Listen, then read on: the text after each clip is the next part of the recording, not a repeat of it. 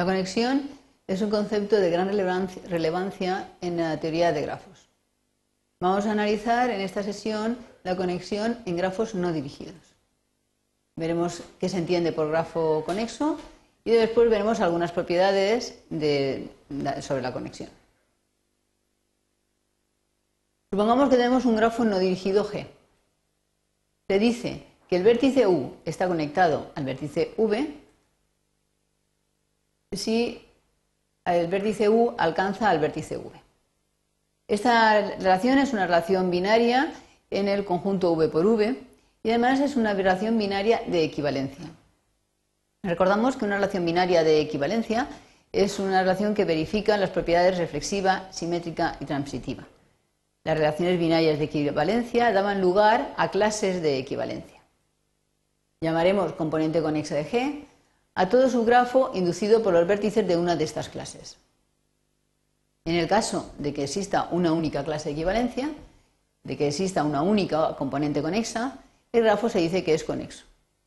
Vamos a ver todos estos conceptos en un ejemplo, para recordar bien lo que es eh, las clases de equivalencia, qué significa estar conectado, etc. Supongamos este grafo no dirigido y vamos a averiguar si es conexo, es decir, si tiene una única componente conexa o si tiene más de una.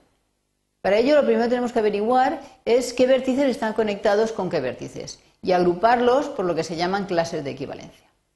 Entonces, lo primero que vamos a hacer es Considerar los vértices que están conectados, por ejemplo, con el vértice V1. Estar conectado con significa alcanzar. Entonces, el V1 ¿a quién alcanza?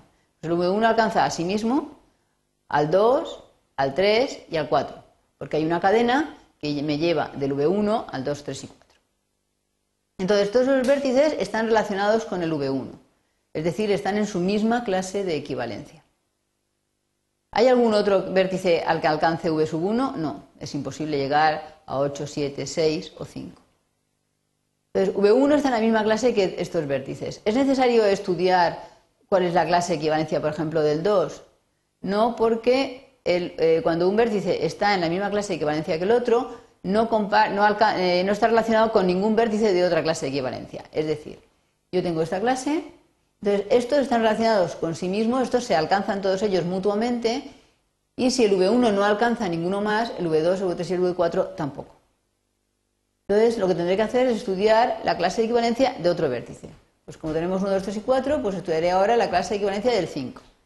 El 5 se alcanza solamente a sí mismo, porque por defecto, por definición, todo vértice se alcanza a sí mismo. Luego está en la propia clase de equivalencia. ¿Alcanza a alguien más? No.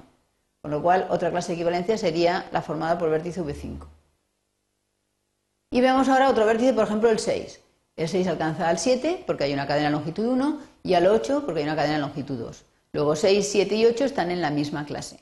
Es decir, se alcanzan mutuamente y no alcanzan a ningún otro vértice que esté en una clase distinta de equivalencia.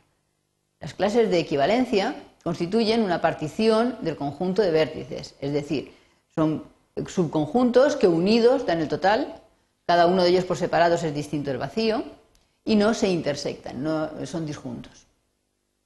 Bien, pues ya tenemos en este caso tres clases de equivalencia, con lo cual, según lo que vimos antes, tendremos tres componentes conexas.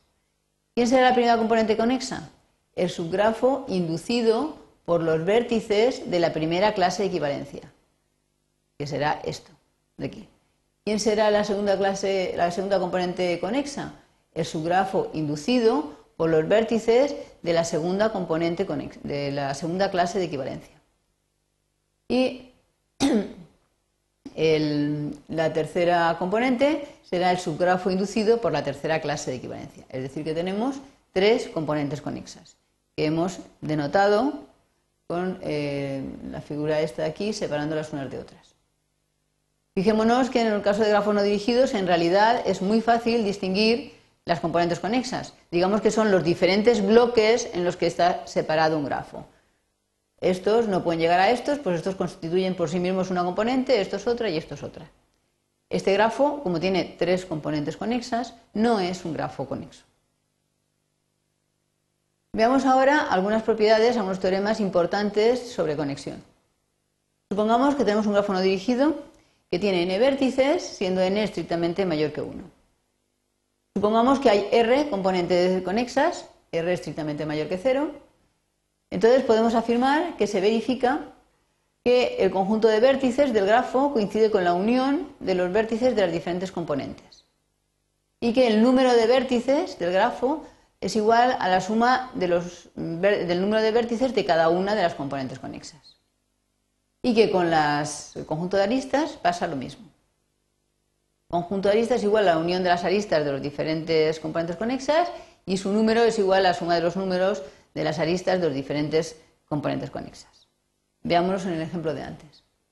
Fijémonos que como son clases de equivalencia, las clases de equivalencia al final es una partición del conjunto de vértices, con lo cual la unión de estos tres conjuntos me da el total de vértices del grafo.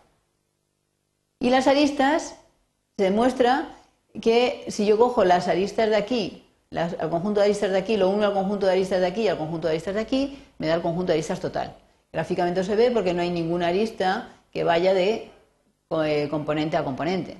Si hubiera algunas, que estaría mal hecho, porque entonces estos vértices alcanzarían a esto y en realidad sería una única componente conexa. Veamos otras propiedades. Tenemos las mismas condiciones de antes, un grafo no dirigido con n vértices, n mayor que 1, y vamos a suponer en este caso que es conexo. Bueno, pues todo grafo conexo posee un ciclo o un vértice de grado 1. Fijémonos que significa que tiene por lo menos un ciclo o tiene un vértice de grado 1, pero también puede ser que tenga las dos cosas.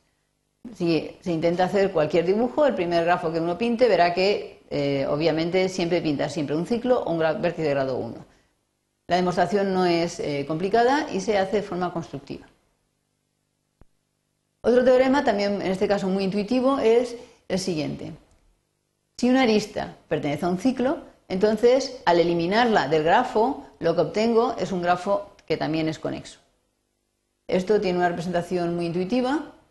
Fijémonos, por ejemplo, en este grafo no dirigido. Yo tengo aquí un ciclo.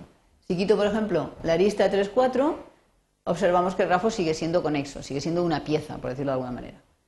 Si en vez de la 3, 4 quito la 2, 4, me queda también una, una pieza. Están todos los vértices conectados entre sí. Y si lo que quito es el 3, 2, también queda una pieza. Entonces, esto es debido a que, como la arista está en un ciclo, supongamos por ejemplo la 3-4, está en el ciclo, si yo la elimino, los vértices 3 y 4 están conectados por la arista 3-4, pero también por la otra parte del ciclo.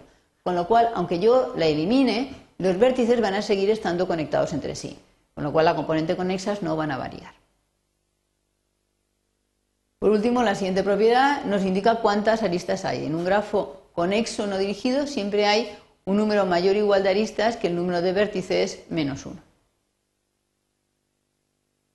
Hemos analizado la conexión en grafos no dirigidos, dando los teoremas principales, las propiedades más importantes, y lo único comentar que la conexión es uno de los conceptos de básico, mm, de la teoría de grafos y que se usa muy frecuentemente.